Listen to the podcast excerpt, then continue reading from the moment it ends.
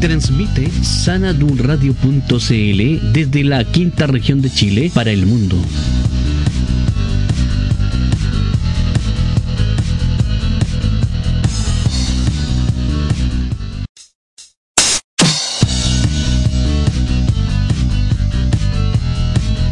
Te invitamos a escuchar nuestra programación especialmente creada para ti, lunes a viernes, 16 horas, comentando la tarde, música, entrevistas, opinión, los mejores clásicos, interesantes invitados y la libertad para que usted opine a través de nuestro WhatsApp más 56 972 3343 11 con la conducción de Sergio Holguín Vázquez.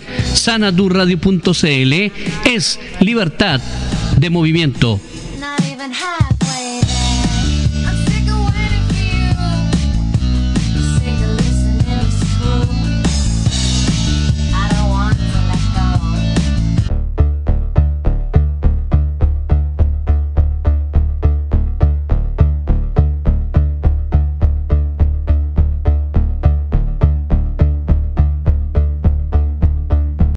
Estamos comentando la tarde a través de sanadurradio.cl para todo el mundo vía internet desde la quinta región de Chile. ¿ah? Estamos esperando ya nuestra invitada del día de hoy que se nos viene agregando por ahí en el panel. Así que mm, mientras tanto quiero comentarle que mm, nosotros el día de mañana tenemos a las 15 horas el programa Diálogos que conduce Juan Candia para que usted pueda también eh, ser parte de esta mm, de, de, este programa, ¿no?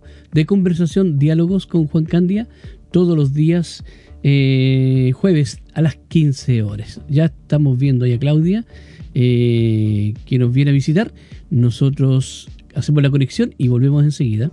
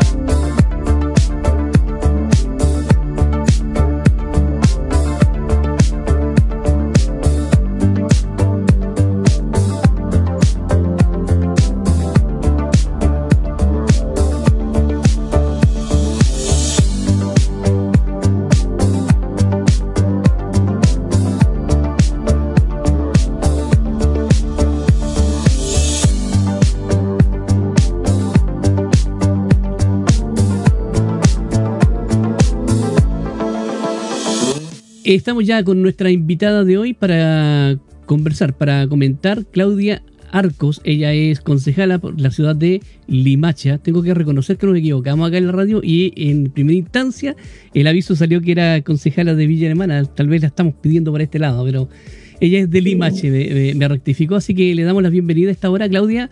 Eh, Claudia Arcos Duarte, bienvenida a saladurradio.cl. Un placer tenerte acá. Hola, buenas tardes. Un gusto que me inviten a su radio y que podamos conversar para que sepamos qué están pasando, eh, qué cosas están pasando en, comunas primas hermanas como es Limache con Villa Alemana. Correcto, correcto. Nosotros, bueno, estamos ubicados nosotros en Quilpué, en Belloto Norte específicamente, pero igual somos parte de, este de este gran Marga Marga, ¿no? La comuna en Marga Marga. Ah, entonces ahora yo me equivoqué, los trasladé a otro lugar. Mira, ahora nos cambiamos. Oye, eh, bueno, para comenzar un poquito, tú eres concejala eh, por la ciudad de Limache, pero antes de entrar en el tema eh, ya político, cuéntanos un poquito quién es Claudia Arcos. Te comentaba fuera de micrófono, andaba buscando un poquito de información tuya y, no me sale mucho, pero cuéntanos un poquito tú, pues cómo llegas tú a la política, al servicio público y lo principal, a la lucha, digamos, ahí social, ¿no? Bueno, tal vez es un poquito largo. Yo yo soy de los niños que salieron al exilio, ¿sí? después del golpe militar. Eh, estuve exiliada con mi familia en Argentina y luego en Alemania, de muy pequeñita. Em, eh, decidí a una temprana edad regresar a Chile para luchar en contra de la dictadura, así es que yo fui parte del movimiento de los pingüinos cuando la dictadura no permitía tener centros de alumnos y nos reunimos en lo que se llamó la PROFECES, ¿sí? Pro Federación de Estudiantes Secundarios. Muy riesgosa en esos tiempos, hay una película que se llama Actores Secundarios, ¿sí? Eh, desde ahí comienza, digamos, mi actividad más política, aunque yo entiendo que nazco en el seno de una familia política que vive también los peores momentos, los momentos más lindos, ¿cierto?, con Salvador Allende y los peores momentos con la dictadura. Por lo tanto, eh, cuando alguien me pregunta cuándo comienza tu vida política, yo creo que nací en momentos históricos muy importantes en donde mi familia era muy activa, ¿sí? sí. Eso es por un lado. Por otro lado, yo eh, soy profesora convención en alemán, también he trabajado como profesora de alemán dentro de lo que es la pedagogía antroposófica, la pedagogía Waldorf, que hoy día está muy demandada en Limache. ¿sí? De por eso llego a Limache, por el Colegio Waldorf San Francisco de Limache. con mis hijos bastante pequeños. Aquí no hice clases, pero sí eh, puse todo el corazón para que diera resultado ese proyecto con mis hijos, con mi familia. Eh, en Limache, em, cuando yo llegué hace tantos años atrás, era una ciudad bastante abandonada, por decirlo así. Eh, muchos jóvenes habían emigrado, los jóvenes normalmente van a estudiar a Valparaíso y no regresan a Limache. Eh, y además también hubo una emigración muy grande de otros jóvenes que no habían tenido estudios formales, pero que se fueron a España, eh, especialmente el tema de la construcción. Y el resto de la gente joven se va normalmente a las mineras. Por lo tanto, cuando yo llego a Limache me encuentro con otra ciudad, no la ciudad de hoy día. Y yo creo que tanto los colegios antroposóficos, que trajo un gran flujo de personas o familias con niños bien pequeños al lugar para buscar otro, otro tipo de educación más cercana a la naturaleza, hizo que muchas personas nos reuniéramos acá y que tuviéramos muchos conocimientos, digamos, de todo lo que es la agricultura biodinámica, orgánica, la salud de otra manera, ¿cierto? Otras formas de pensar, escritores, mm, no se puede dejar de mencionar que Gastón Sublet es de acá de nuestra ciudad. Él se pasea por, estos, por estas calles y con él es muy fácil dialogar y generar espacios de conversación y de reflexión. Entonces, em, esta ciudad, digamos, se ve enfrentada a un, a un nuevo flujo de personas, ¿no? que empiezan a poner en el centro eh, algo que los demás habían descartado, como el pueblo fome que no tiene trabajo, que no tiene esto, que no tiene acá.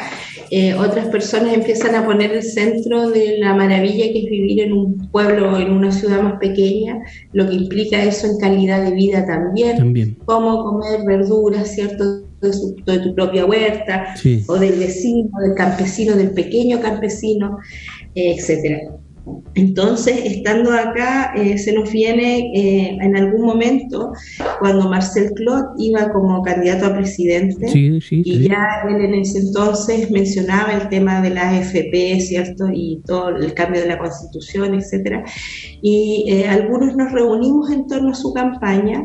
Luego, cuando él nos sale electo, nos damos cuenta que ya habíamos un grupo dentro del IMACHE que era un grupo politizado, que pensaba, que sentía que había que em, hacer algo en Limache. Perfecto. Y así fue que se crea una organización que se llama Valle Consciente, una organización política. Eh, su nombre no, la gente cree que es un nombre más bien em, ecológico, pero no, la idea era que nosotros entendemos que eh, como esta figura de la quinta región, ¿no? que Valparaíso lo es todo, Viña lo es todo, y, los que estamos al interior somos los del interior. Somos el patio de atrás. Eh, mm. Claro, eh, nosotros pensamos ponerle el sello de un valle, más de, de estas fronteras que nos ponen comunales, porque también tenemos una mirada distinta con respecto a las fronteras, ¿no? Fronteras comunales, fronteras regionales, etcétera. Entonces decidimos llamarnos el valle, el valle consciente. Pero eh, a muy corto plazo aparecen dos megaproyectos en la región. Uno de los más terribles y de los más grandes y de los más apoteósicos, prohibidos en todo el resto del mundo, es LT Cardones Polpaico, la, la, eh, la, carretera eléctrica de ISA Interchile, que es una empresa colombiana. Nosotros ahí nos reunimos como Valle Consciente y llamamos a una asamblea generalizada para ver qué podíamos hacer. Y ahí, digamos, eh, eh, comienza una lucha muy larga hasta el día de hoy, dura en contra de Leti Cardones por Paico. No sé si la gente recuerda que en algún momento hubieron también jóvenes que se amarraron a unas torres, un helicóptero, que cae con trabajadores en Coyiguay, un peruano que cae de una torre. Todo eso es el proyecto de Leti Cardones por Paico. Entonces a mí me tocó asumir la vocería en ese tiempo, pero también eh, tengo que mencionar que yo soy militante del Partido Igualdad. ¿sí? Por lo tanto, eh, para mí era muy lógico que teníamos que asumir la responsabilidad a raíz de que vimos como nuestro, nuestra Casa del Pueblo, que es el municipio, eh, hace un firma un protocolo de acuerdo con la termoeléctrica Los Rulos, porque primero era ese tenía que nos querían instalar una termoeléctrica y que todavía aún está en pie ese peligro. Em, y ahí entendimos que eh, teníamos que ser parte del municipio si queríamos realmente eh, em, rescatar o salvar lo poco que queda de nuestra ciudad, ah, sobre todo ahora que están entubando un estero, por ejemplo, cuando nuestro estero era famoso por sus playas. Exactamente. Y la gente mm. al interior a bañarse, playas y aguas prístimas. Bueno, ya no es así y, la depredación avanza cada vez más. Oye, Claudia, eh, bueno, para entrar un poquito más en, contexto, eh, ¿tú eh, hace cuánto tiempo que militas en Igualdad? Yo milito en igualdad, yo creo que más o menos unos seis años. Seis años, ya, perfecto. anteriormente, ¿Y anteriormente no, no tenías militancia política o tenías en algún otro lado? Tuve militancia política cuando muy joven, pertenecía a la Juventud Rebelde Miguel Enríquez. ¿Ya? Sí. Sí. Eh, luego eh, eh, se disuelve, ¿se acuerdan? Se disuelve el MIR. Sí, exacto. Y bueno, yo, eh, pero hay algo que es súper importante que las personas entiendan, personas que somos militantes, eh, generalmente eh, no dejamos de militar por las causas, podemos no estar en algo formal, pero claramente, no sé, yo viví después nueve años en Caleo y fui parte de una organización que declaró el Cerro El Roble zona núcleo de la Reserva de la Biosfera, por ejemplo. ¿no? Entonces hacía educación medioambiental ahí también. O sea, uno siempre está... Eh, siempre estás ahí en, la cima de la ola, digamos, tratando de, evitar, digamos... Uno nunca deja de, estar en, los temas. También de la primera concejala feminista de Limache, eso siempre pasa por al lado, pero en realidad sí es relevante saber que este que Limache siempre fue un... ¿Patriarcado? siempre fueron de derecha todos los alcaldes, todo lo, que, todo lo que ha estado acá. Entonces es importante resaltar que soy la primera mujer de izquierda y feminista en el municipio. ¿Es, ¿Este es tu primer cargo político, digamos, público? ¿O habías estado en algún otro cargo? ¿Ah?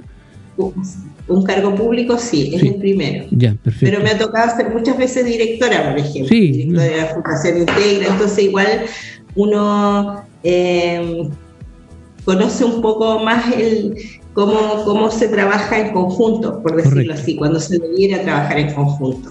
¿no? interesante, interesante lo que tú nos comentas acerca de la primera mujer ahí en Limache rompiendo los esquemas de todo, de todo estos años, pues, de lo que se había establecido ahí por tanto tiempo. Ahora, igual es interesante ver también el fenómeno que está ocurriendo, no tan solo ahí, sino que también acá en Quilpué, en Villa Alemana, eh, Limache, eh, a pesar de que no hubo cambio de, alcalde, pero Olmué también, eh, de alguna u otra manera, en los tiempos se están, se están, se están como sincronizando, ¿no? Para un nuevo, una nueva era, por decirlo así, ¿ah? una nueva era. Bueno, Claro, este, este, este, municipio es como la islita de derecha que queda en, los valles interiores, sí. Correcto. Y eso igual genera alguna presión a la cómo se dirige esta alcaldía, que se tiene que dirigir con otros con otras miradas. Entonces está el anuncio de la Casa de la Diversidad, está el anuncio de la Casa de los Pueblos Originarios, cuando todos sabemos que nunca les han interesado nada. No,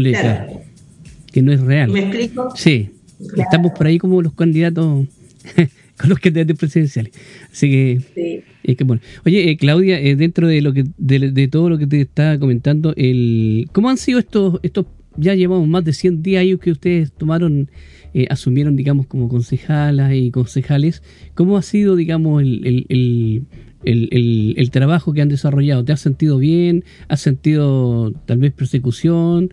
¿O, o, te han frenado algunas cosas? ¿Cómo, ¿Cómo, lo has visto tú en tu pega?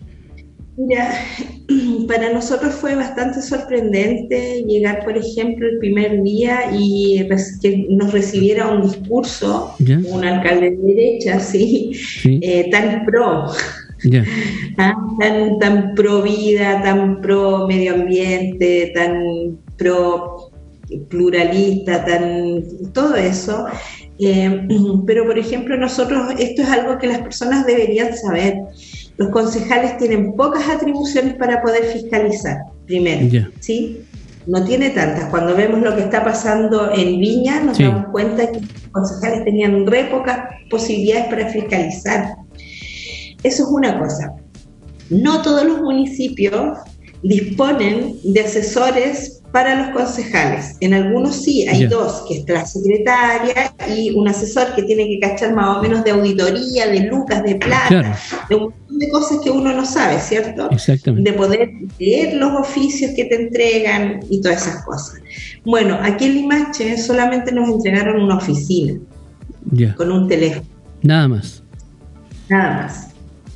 Correcto. Sin embargo, por ejemplo, en Olmué se les entrega a los, concejales un computador que trae una planilla especial para poder estar revisando todo lo que son los números, todo lo que es finanza, ¿ya?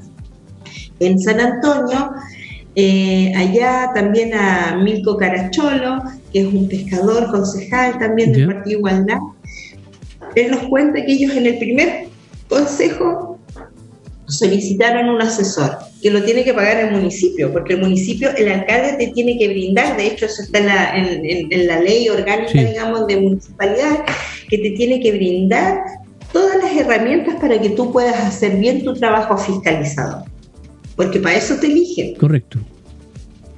Y, y ellos allá solicitaron un, ¿cómo se dice?, un asesor. ¿Ya?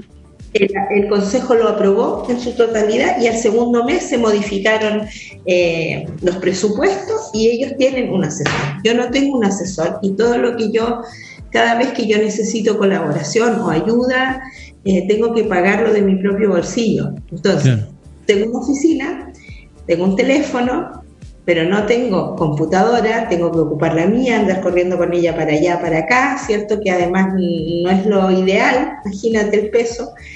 Eh, y además no tenemos asesores. Entonces, si tú me preguntas a qué se debe eso, bueno, a que nos acaban de dar una respuesta de que no hay dinero y de que en el fondo eh, nos hablan de todo lo que es la burocratización para llegar a eso y que tiene que estar en el presupuesto del 2021 y ah, esto lo solicitamos, el computador lo solicitamos en, en abril. Lo otro que sucedió y que sí nos llama la atención es que a una semana antes de que nosotros asumiéramos nuestro cargo, se aprueba un, un, reglamento para los concejales. O sea, los que se van... Dejan hecho un reglamento. nos dejan hecho a nosotros un reglamento. Mm. Y por supuesto nos dicen, sí, pero si ustedes, no sé, lo pueden modificar si es necesario, sí, pero eso significa volver a revisar un montón de cosas. Claro. disculpa, disculpa una, una, consulta. ¿Es, esto, ¿Esto no se ha dado en otras municipalidades? Me parece que dentro de las, de, por lo menos de acá de Marga Marga, creo que es la única, ¿no? Hasta donde yo tengo entendido, sí, es la única. Eh, también lo otro que llama mucho la atención es que en una ocasión estuvimos en una reunión donde, se, donde no había luz.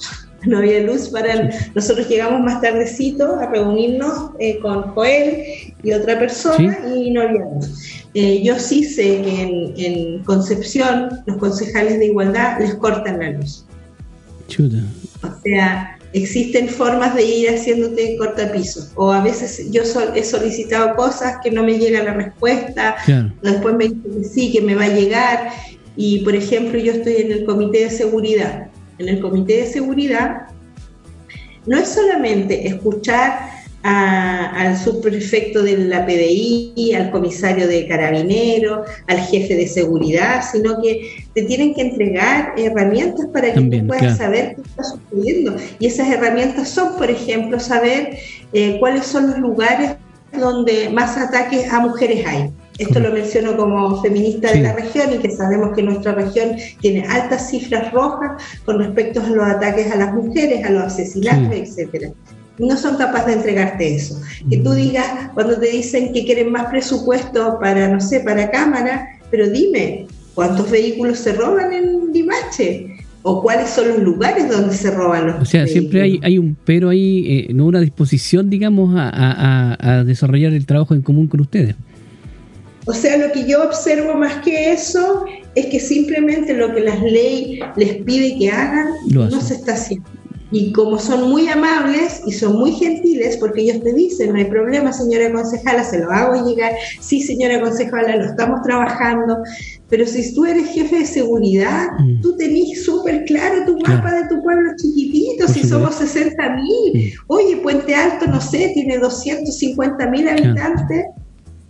Entonces yo creo que hay cosas que a mí me da, esa es mi impresión, como que aquí yo observo dos, dos tipos de, de funcionarios.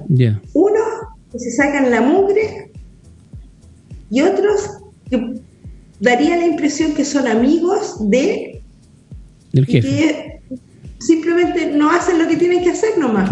Y el no hacer las cosas que tienen que hacer, en lo personal podría no importarme, pero me importa porque eso afecta, a mis vecinos. Sí, correcto.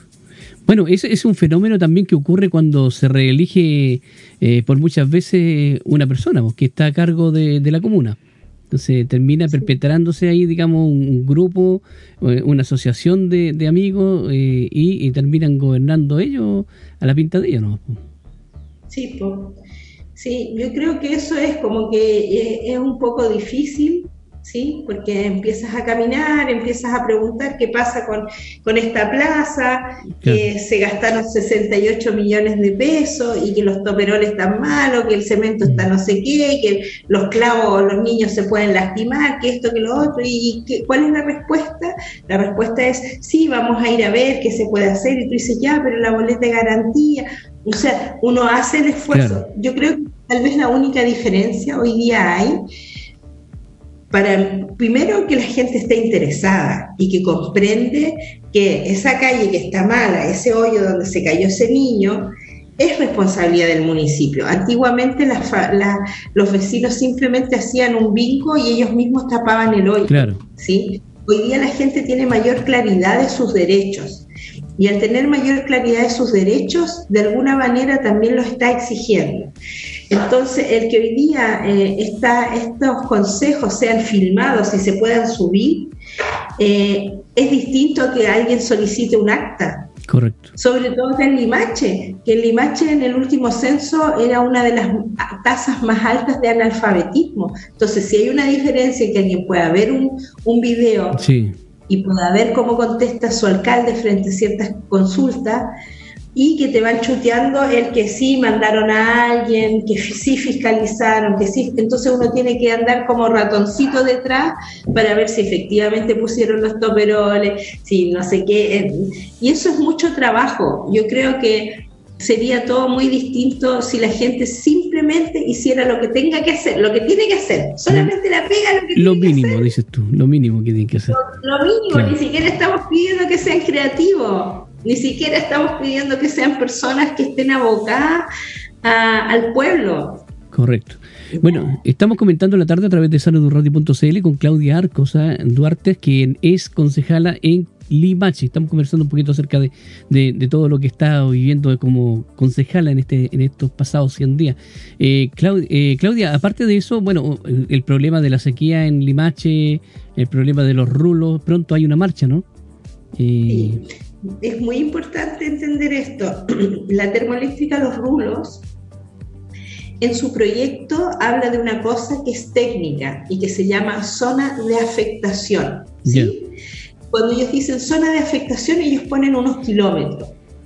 Nadie entiende eso. Bueno, tuvimos que traducir eso. ¿Qué significan todos esos kilómetros? Hacia el sur, hacia el norte, hacia el este, el oeste. Y lo que significa que la termoeléctrica, los rulos, contaminaría con MP2, MP10, esos son materiales particulados, o sea, son metales pesados, que ingresan al pulmón porque son tan pequeñitos que los pelitos de la nariz no lo alcanzan a atajar. No lo filtran, sí. Entonces es más peligroso para los abuelitos, para la gente de edad o con personas con afecciones pulmonares y para los niños.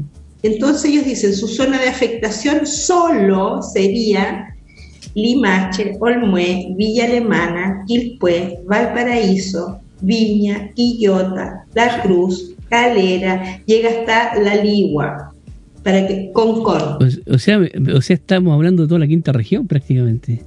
Exactamente, afecta toda la quinta región. Tenemos ya en Quillota cinco termoeléctricas. La Corte Suprema ya dijo en Quillota que ellos tienen zona saturada. ¿Qué quiere decir eso? Que la Organización Mundial de la Salud, ¿sí?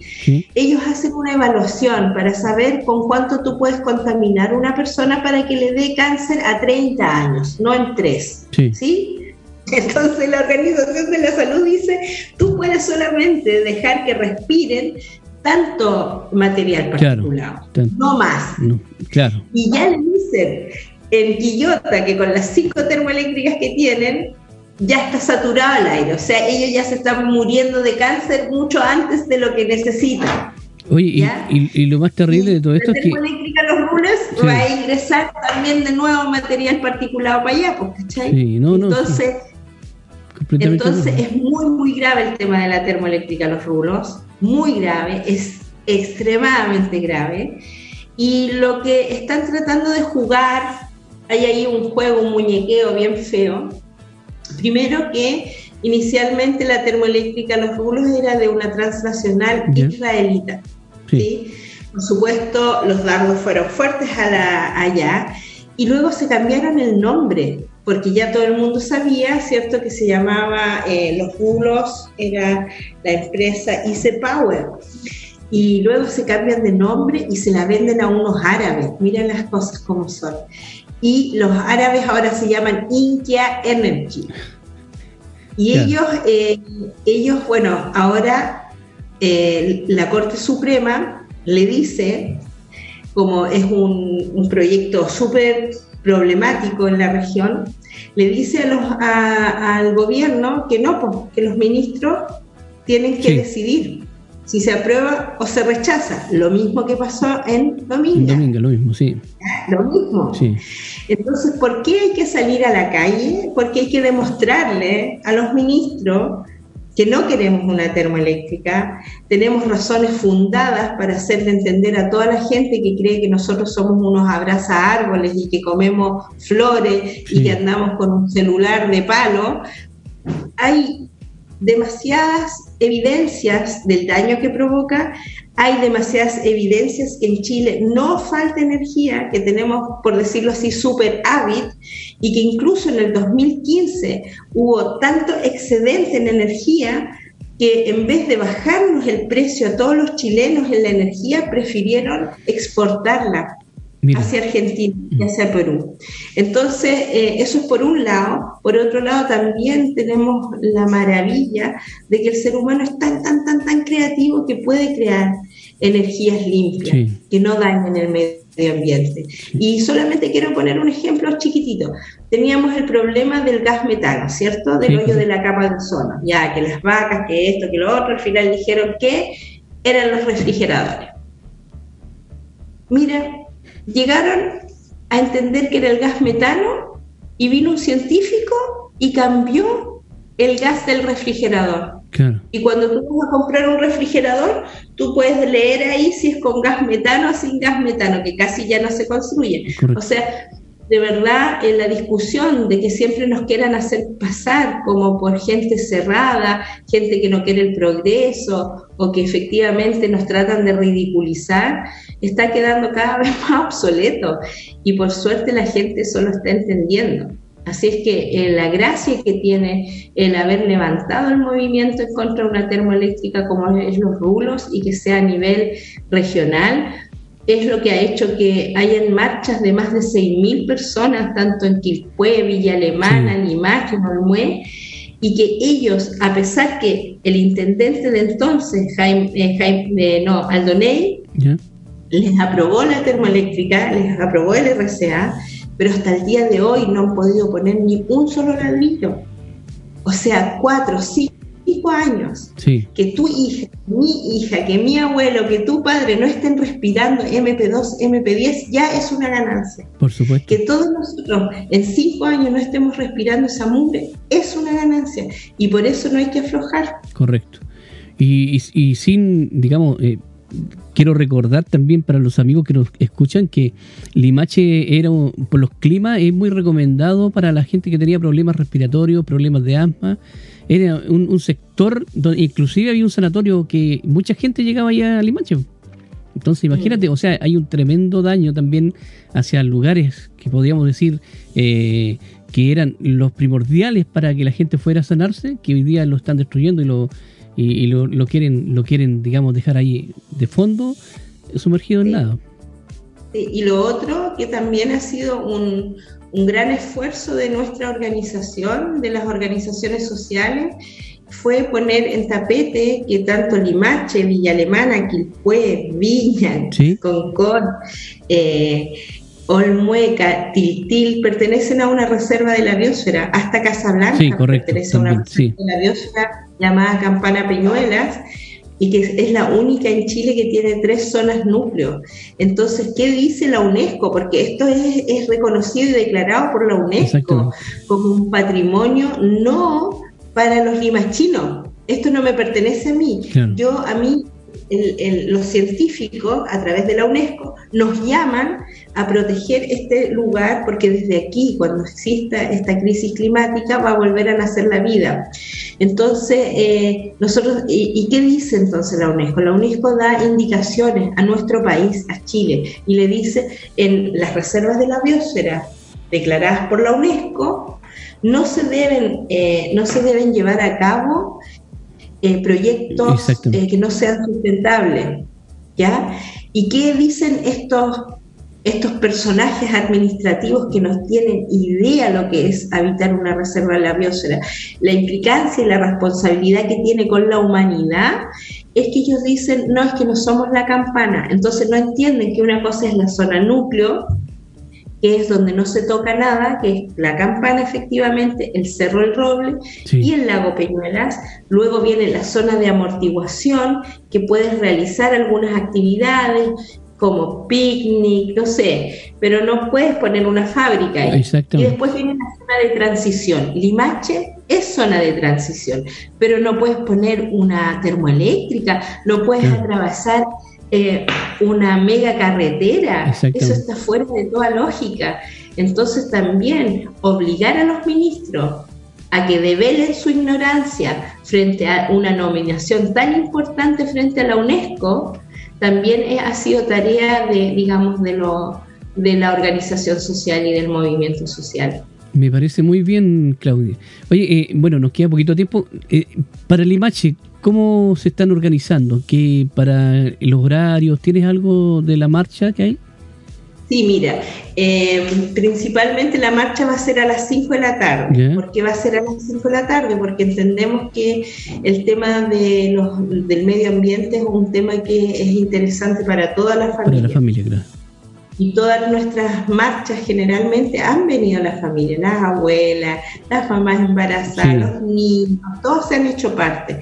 Y entonces creemos que marchar con niños a las 4 de la tarde, cuando el sol pega muy fuerte, no, y con un abuelito tampoco. Entonces, por eso se hace a las 5 de la tarde. De Limache nos vamos a encontrar a las 4 de la tarde en el paradero que está en el Parque Brasil para irnos juntos en la micro que nos va a dejar allá en Villa Alemana, porque ustedes saben, esto va a ser en la Plaza Victoria, donde está la PDI, uno sube un poquito por el troncal hacia arriba y de ahí vamos a salir con las comparsas y todo para llegar después a la Plaza Belén en un acto que vienen dos bandas bien famosas, la... Eh, ¿Cómo se llama? Sonora te lo, digo el tiro, lo tengo aquí. Eh, sonora de llegar y eh, cuchilla y mono.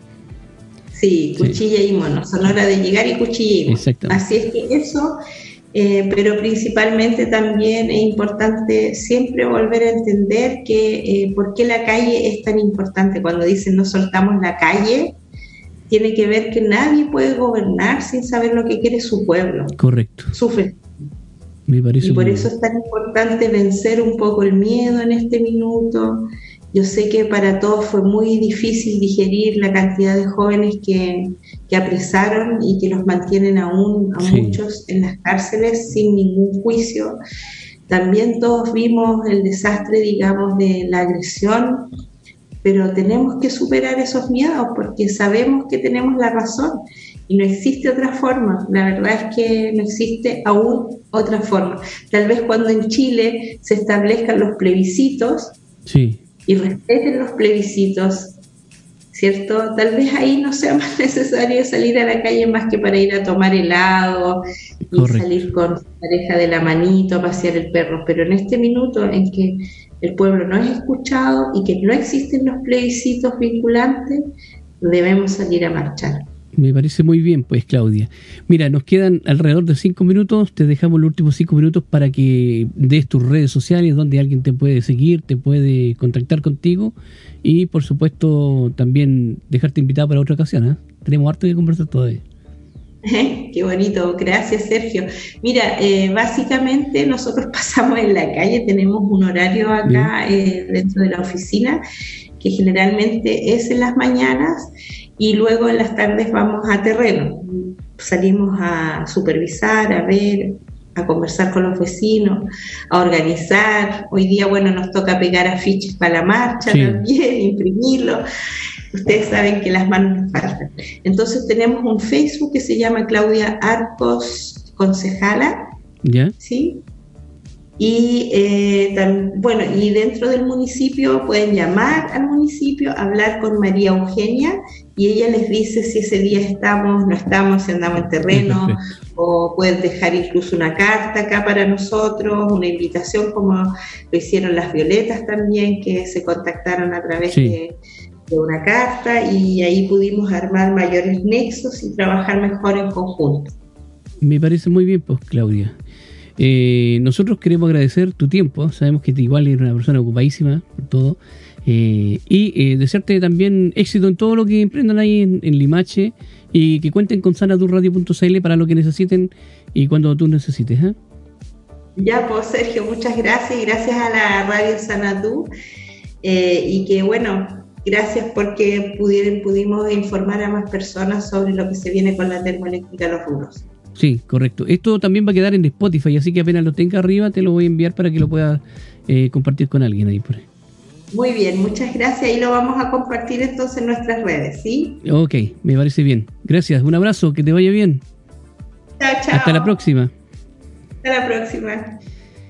Estamos en saladurradio.cl, ahí estamos conversando con Claudia Arcos Duarte, concejala por eh, Limache, quien eh, nos está compartiendo de su vida, de su experiencia.